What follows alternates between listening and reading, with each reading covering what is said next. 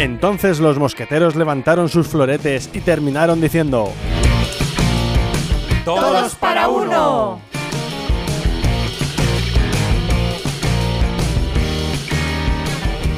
Hola, muy buenas, un día más. Eh, ya estamos aquí en Todos para Uno, este podcast que hacemos con tanto amor, con tanta ilusión y que tanto nos gusta a todos. Y está con nosotros eh, Lavi, hola, ¿qué tal? Hola David. Muy Hola a buenas. todos. También está Cristian, Hola. también está Eli Hola. y también estoy yo. Hola. bueno, el tema de hoy es un tema bastante serio. Yo creo que es, es un tema que por desgracia, bueno, se tiene que hablar de él porque, bueno, afecta a mucha gente y es muy triste, por desgracia. O sea que hoy a lo mejor no, no nos rimos tanto como en otras ocasiones. Y es la violencia de género. Bien.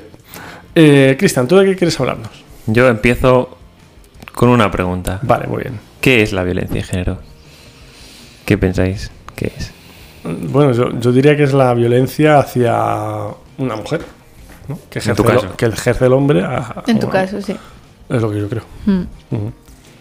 Yo diría que es la manifestación de la desigualdad, de la discriminación, eh, también del abuso de poder y de los malos tratos físicos y psicológicos en el contexto de un hombre hacia, hacia una mujer, a diferencia del resto de violencias, ¿no?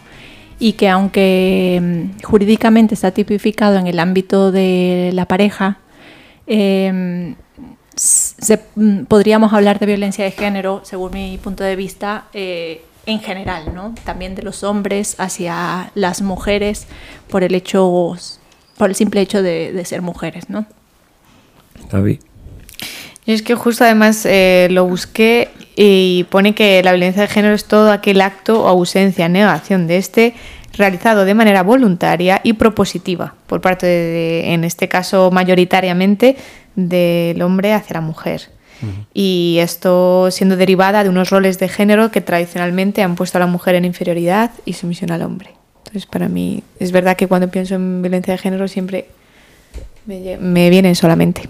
De hecho, os traigo un, un datito, ya que habéis complementado la, la definición, y es que se estima que hasta el 61% de mujeres han sido agredidas físicamente en algún momento de su vida. 61% de las mujeres que hay en la actualidad ahora mismo en, en el mundo. Es muchísimo. O sea, es más de la mitad de las mujeres en algún momento de su vida han sido agredidas. Los datos que tenemos es que en 2021 38.715 personas fueron víctimas de violencia de género y 251 víctimas letales. O sea, es casi una diaria de una mujer diaria casi durante un año. No, en- esto es aquí en España. Aquí en España. Esto es aquí en España. Los datos que os he dicho es en España. España. En España, uno de los países con menos incidencia de violencia de género. Claro. O sea, ojo, en otros países debe ser muy superior. Efectivamente. Así que eh, un pequeño matiz sobre el, el maltrato, que como de la violencia de género, que no siempre tiene por qué ser físico, puede ser eh, psicológico. Quería Económico. económico. Sí, justo. Nos iba a contar algunos tipos. Quería matizar que en el caso del maltrato, como tal, maltrato, eh, es la segunda causa de muerte en Estados Unidos de niños entre 2 y 5 años. O sea, De me ha pa- niños. O sea, me ha parecido muy fuerte. Sí, Estados Unidos es uno de los dos países del mundo que no ha firmado el convenio de los derechos de los niños, ¿no? Por eso en Estados Unidos, pues, puede existir los malos tratos hacia los niños y no hay un organismo No hay internacional protección. que pueda que pueda pedir al país que haga algo y por eso en Estados Unidos se ha podido encarcelar a niños de 5 años. Madre mía. Madre mía.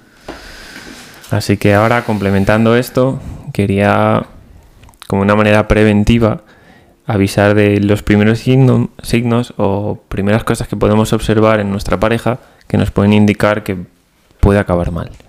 Por ejemplo, una ignorar y despreciar sentimientos con frecuencia. O sea, cosas que puede ser, bueno, es que no me hace caso con, con algo que le he contado, vale, pero que tú estés mostrando. Abriéndote.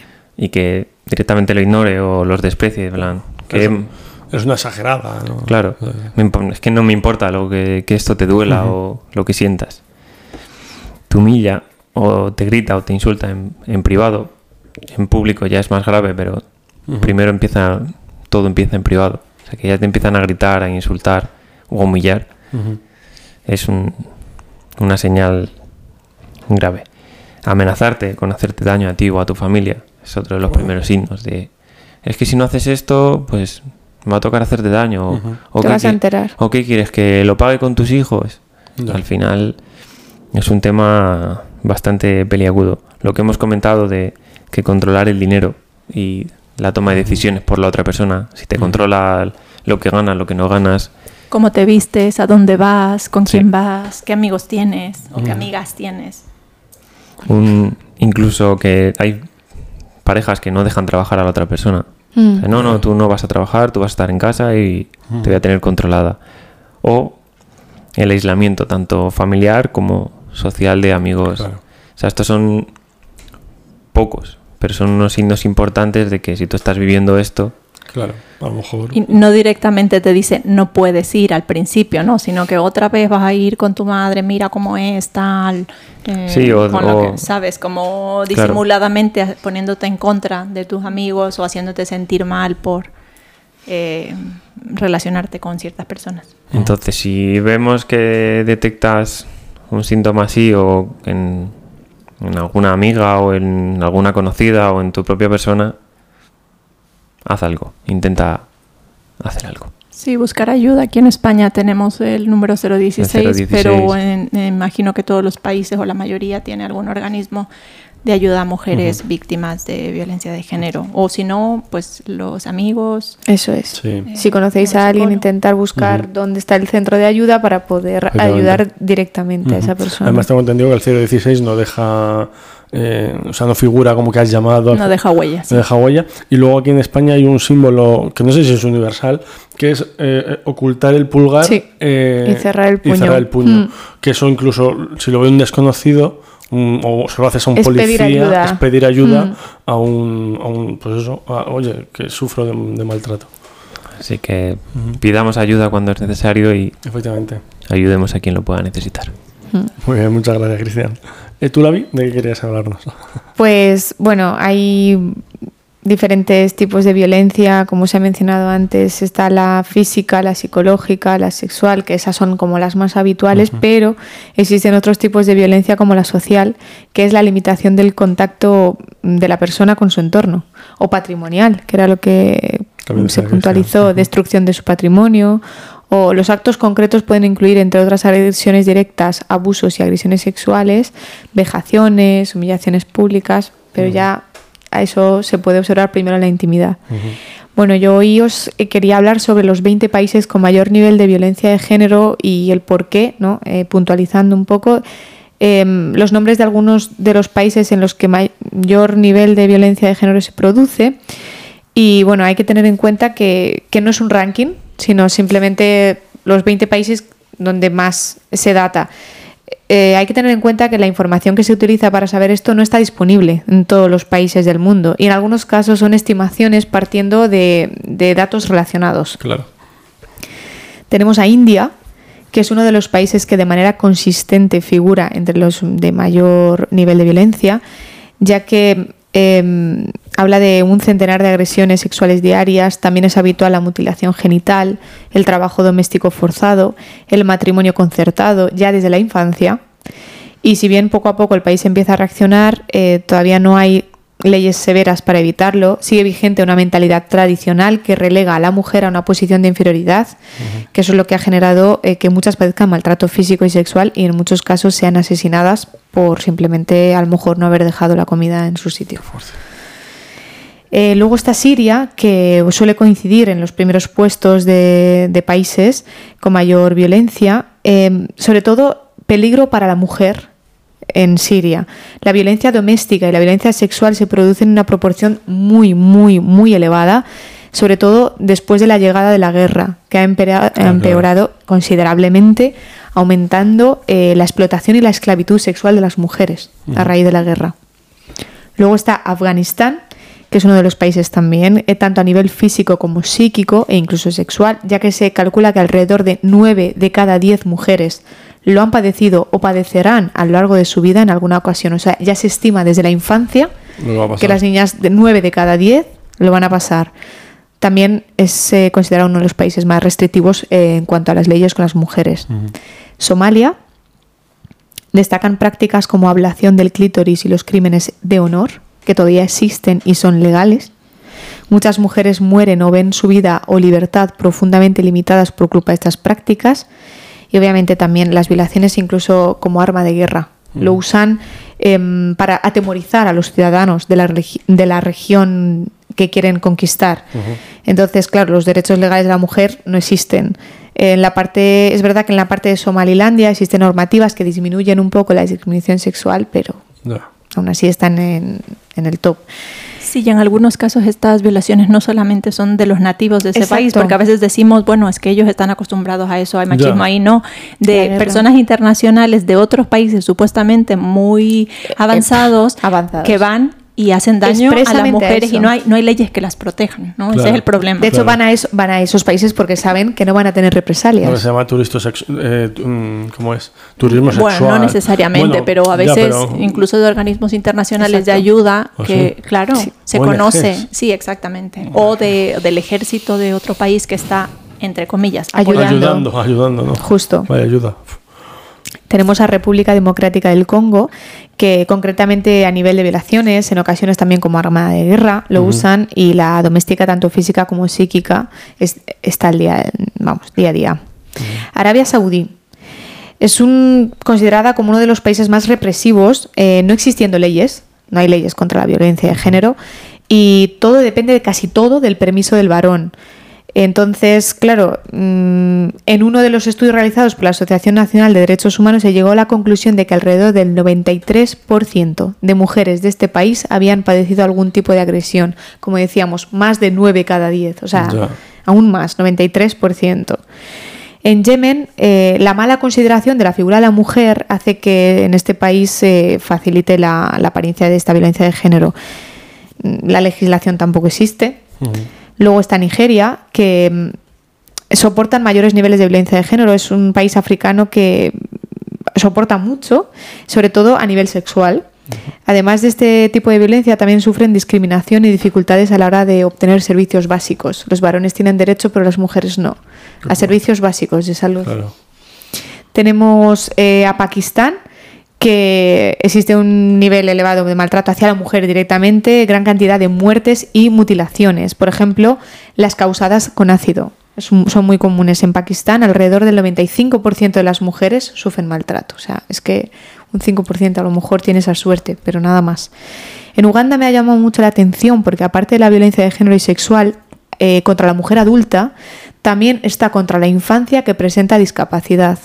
El 24% de estas niñas indica haber padecido abusos. Porque no, bueno, se- Sí. es, más es más fácil. Y muchas de esas niñas luego tienen hijos de producto de estos Claro, abusos. claro. O sea, es que es brutal. Tenemos Honduras, que uno de los países sin conflicto bélico presente con más feminicidios del mundo. Eh, República Centroafricana, que la mayoría de centros médicos no tienen capacidad para tratar las víctimas de esta. Hay demasiadas y no hay eh, opción para poder tratarlas por, por falta de centros médicos. Tenemos Argentina, que nos muestra que los registros eh, tienen una gran cantidad de asesinatos, muertes de mujeres derivadas de esta causa. O sea, ya no es violencia, sino también muertes, y sigue existiendo una visión muy conservadora de los roles de género. En Irak, eh, las mujeres son menores y en el que, o sea, los derechos de la mujer no, bueno, pues como en la mayoría de los que estamos nombrando, y la física y la sexual, la violencia son elevados. Y también recientes conflictos bélicos que apoyan esta conducta.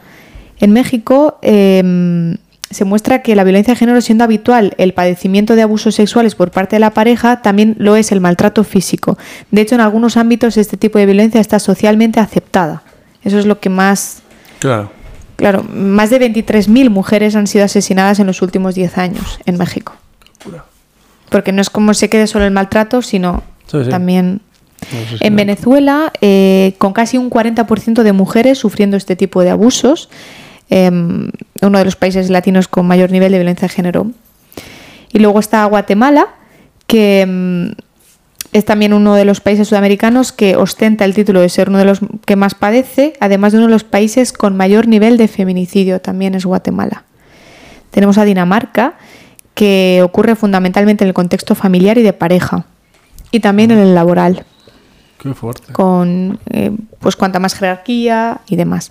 Un país que me ha sorprendido, es uno de los últimos, es Finlandia, ya que es el de los pocos países europeos con, o sea, que más leyes tienen contra ello y aún así 47% de las mujeres han padecido algún tipo de violencia por su sexo. Y luego está Estados Unidos, que algunos estudios ponen a este país en uno de los primeros puestos en lo referente al riesgo de padecer acoso y violencia sexual. Así que eso es lo de los países. Y a veces pensamos que, que esto, pues eso, solo pasa en países a lo mejor que no tienen tantas leyes y tal, pero mm. no, vemos como Estados Unidos, Finlandia o Dinamarca, Justo. que son países pues que los tenemos al lado. están al lado y, también pasa. eso es, tristísimo, de verdad. ¿Y tú qué quieres hablarnos? Bueno, eh, ya que estamos hablando de violencia de género y como hemos dicho, la violencia de género eh, no solamente se da en los contextos de pareja, sino también eh, en general, ¿no? de forma social, de forma global, ¿no? de, las mujeres cuando están en una situación de desigualdad, eh, por el bueno, por la situación de machismo ¿no? en la que se vive culturalmente. Quiero hablar de una mujer que vivió la violencia de género de forma global en sus carnes durante toda su vida eh, por vivir en una época, en un, en un momento en el que el machismo y la misoginia estaban muchísimo más normalizados de lo que hoy en día pero que a pesar de ser víctima de la sociedad en la que vivió y de los hombres con los que se relacionó, tuvo la lucidez y la valentía de visibilizar la violencia existente e intentar luchar en la medida de sus posibilidades mm. eh, de la forma que pudo contra esta violencia. Eh, esta actriz ha vuelto, hemos vuelto a hablar de ella, eh, aunque ya falleció hace muchos años, gracias al estreno de la, del biopic Blonde, Blonde en inglés, mm. eh, que ha recibido muchísimas críticas, pero mm. bueno, por la revictimización ¿no? que de alguna manera se hace de, de, ella y de todo lo que sufrió. Me refiero a Marilyn Monroe. Vale, quiero contar así de la manera más breve que pueda, ¿no? Sobre sus inicios. Ella nació por una fe entre su madre y el jefe. Eh, no fue reconocida por su padre. Eh, su madre mm, no tenía estabilidad emocional ni psicológica. Eh, ella fue diagnosticada con paranoia esquizofrénica en 1934 eh, algo que ponía en riesgo la vida de su hija, ¿no? Marilyn. Mm. desde los ocho años ella deambuló en casas de amigos porque su madre era internada y luego salía, ¿no? Cuando estaba un poco mm. más estable, en casas de amigos, orfanatos y casas de, de acogida, donde Marilyn menciona que la pasó muy mal debido primero a la precariedad en la que tuvo que vivir, ¿no? Por esta situación, pero también a que sufrió múltiples abusos sexuales. Eh, a todos los dramas que vivió durante sus primeros años de vida se suma la sexualización a la que se vio sometida desde temprana edad, no solamente cuando ella era una mujer adulta. Ella dice, por ejemplo, cuando tenía 12 años me ponía una camiseta ajustada y un suéter, los ojos de los chicos me taladraban, me silbaban. A esa tierna edad reventé en todas direcciones, por delante, por detrás, se refiere al crecimiento, ¿no? Mis pechos ya estaban brotando y por detrás de mi pequeña prominencia se hacía cada vez más firme y redonda. A los 13 todo el mundo decía que parecía que tenía 18 y los muchachos de 20 intentaban quedar conmigo. O sea, brutal el machismo en la sociedad, ¿no? Que mm, ya de tan niña vivió esa sexualización y cosificación. Sí.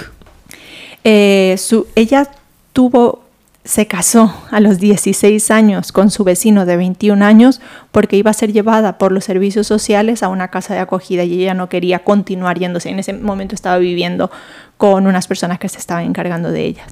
Eh, su marido en ese momento se alistó en el ejército, pasó pues en, guerras, en una y otra guerra. Ella empezó eh, de manera eh, al azar, ¿no? alguien le hizo coincidió ¿no? con un fotógrafo, ese fotógrafo le hizo fotos y luego, bueno, empezó a tener cameos, empezó a trabajar como modelo pin-up, ya hemos hablado, estas modelos que eran sexualizadas para, eh, pues, revistas. para revistas, para los hombres que eran, trabajaban en el ejército y este tipo de cosas. Finalmente terminó divorciándose de este chico porque no estaba de acuerdo con el trabajo que ella estaba realizando, que realmente eh, la sociedad pues eh, tuvo un boom por, por esta sexualización que se hizo de ella. Sí.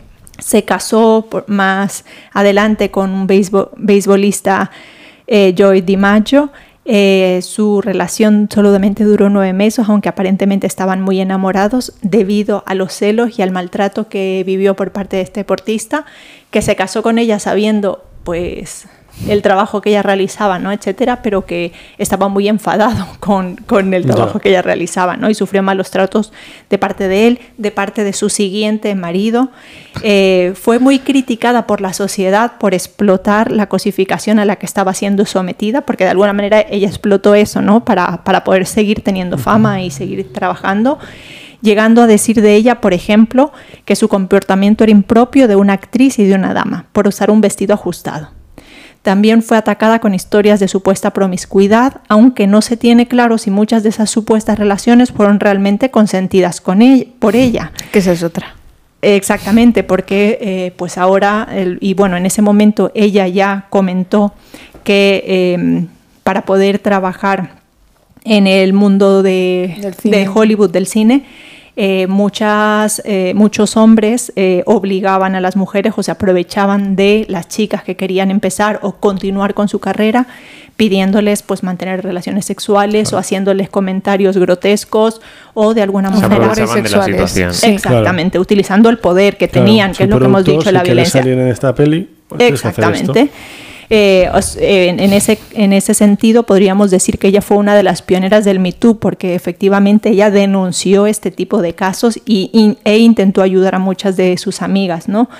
Eh, hablando acerca de estas eh, personas. Es verdad que no, no, dio nombres y apellidos, pero sí que comentó que en la industria del cine ocurrían todas estas cosas e incluso en alguna ocasión dijo que si querías trabajar en el cine, tenías que hacerlo, ¿no? Y que efectivamente ella lo había hecho porque era lo que, es que vivía en una sociedad completamente machista y misógina, ¿no? Era el momento en el que estaba en boga eh, Playboy, ¿no? Lo, de la casa Playboy y todo esto, algo que ahora mismo consideraría, consideraríamos como no puede ser que exista una situación como esta, o lo que utilizaban a las chicas pick-up, que ahora lo veríamos completamente mal, ¿no? Para, para promociones.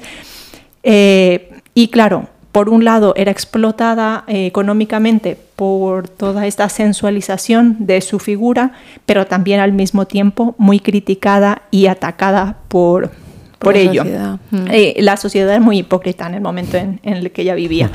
Eh, ella, a pesar de toda esta situación, he dicho que ha sido muy valiente ¿no? y que ha tratado mm. de, de, salir adelante ella eh, se rebeló con, con de, Fox porque no la dejaban opinar sobre los guiones que ella hacía, ni, hacía perdón, ni sobre los papeles que ella hacía.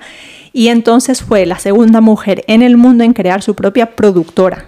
Madre mía, en esos eh, tiempos. En esos tiempos, exactamente. Como ya he dicho, denunció casos de Me Too, aunque no dio, nombres y apellidos. Y lo último que me gustaría decir de ella es que eh, se habla mucho de que se suicidó, que muchas personas creen que probablemente no ocurrió así, del consumo y del abuso de barbitúricos y, de, y de bueno, este tipo de drogas, eh, pero ella eh, tenía una enfermedad ginecológica que afecta a una de cada diez mujeres del mundo, que es endometriosis, una enfermedad que produce muchos dolores eh, continuos ¿no? a las mujeres en zonas afecta a zonas como la pelvis, el diafragma, el intestino, la vejiga, los pulmones e incluso el cerebro y que además puede producir también depresión, porque vivir con dolor todos los días de tu vida no es fácil. Y esta medicación que tomaba también era por, por estos dolores que sufría.